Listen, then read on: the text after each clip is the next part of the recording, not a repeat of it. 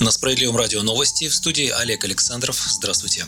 В России в минувшее воскресенье завершился единый день голосования. В общей сложности в 83 регионах страны было проведено более 9 тысяч различных избирательных кампаний и местных референдумов. В этом году из-за пандемии коронавируса власти впервые отошли от формата единого дня голосования и разрешили местным избиркомам провести выборы в течение трех дней, чтобы защитить здоровье избирателей. Таких регионов насчитали 41. 11 и 12 сентября установили как дополнительные дни, а 13 сентября как основной день голосования. Результаты плебисцита сейчас сейчас обобщаются Центр избиркомом, в целом выборы признаны состоявшимися, несмотря на факты нарушений, поступающие из регионов. Председатель ЦИК Элла Памфилова заявила об отсутствии жалоб на придомовое голосование. Кроме того, ни из одного региона не было критических сообщений о нарушении санитарно-эпидемиологической безопасности. Внимание к этой теме сейчас столь же серьезное, как и было в ходе общероссийского голосования по поправкам в Конституцию. Всюду используются средства индивидуальной защиты, санитарные нормы и социальная дистанция соблюдается, сообщили в Совете при президенте России по развитию развитию гражданского общества и правам человека.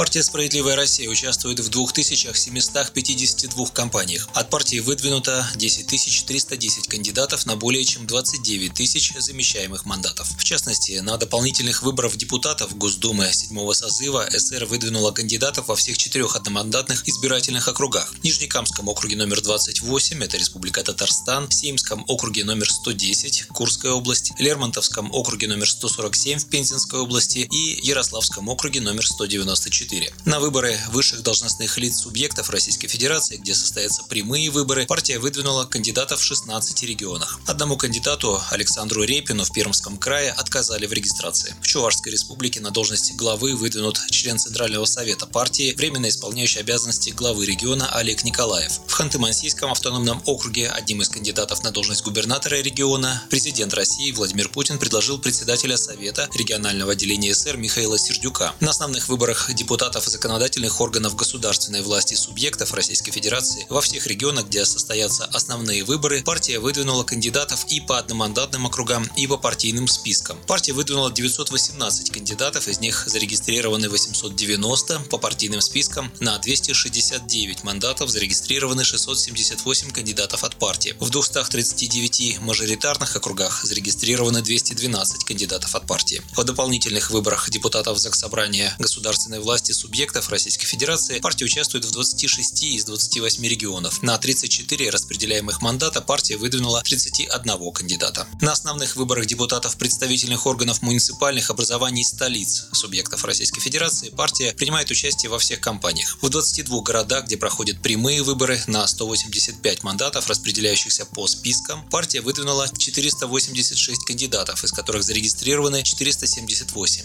По 587 одномандатным мажоритарным округам партия выдвинула 538 кандидатов, зарегистрированы 509. Еще в 14 столицах состоятся дополнительные выборы, в 11 из которых партия принимает участие. На выборы в органы местного самоуправления справедливоросы участвуют в 2660 компаниях, включая 95 компаний по выборам глав муниципальных образований различного уровня. Избиратели в Москве, чьи голоса были аннулированы из-за нарушения процедуры членами УИК при организации голосования на дому, проголосуют повторно. Об этом сообщили в Мосгоризбиркоме. В сообщении говорится, что граждане, которые проголосовали на дому и чьи голоса были аннулированы, оказались лишены избирательного права. Основания для отказа в предоставлении им права на участие в выборах нет. Ранее в общественном штабе по контролю и наблюдению за дополнительными выборами заявили, что бюллетени в одной из урн для надомного голосования на выборах муниципальных депутатов в Бабушкинском районе районе столицы аннулированы. Отмечается, что у членов УИК при проведении голосования на дому при себе не было выписки из реестра и актов передачи бюллетеней.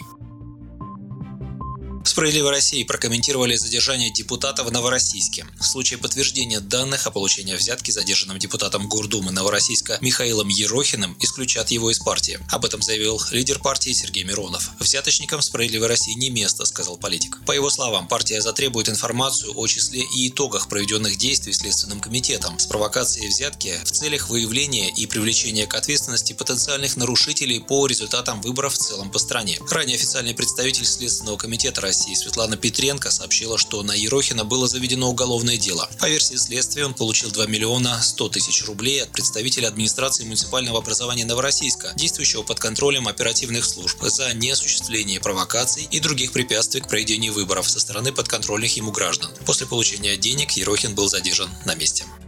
Вы слушали новости. Оставайтесь на Справедливом радио, будьте в курсе событий.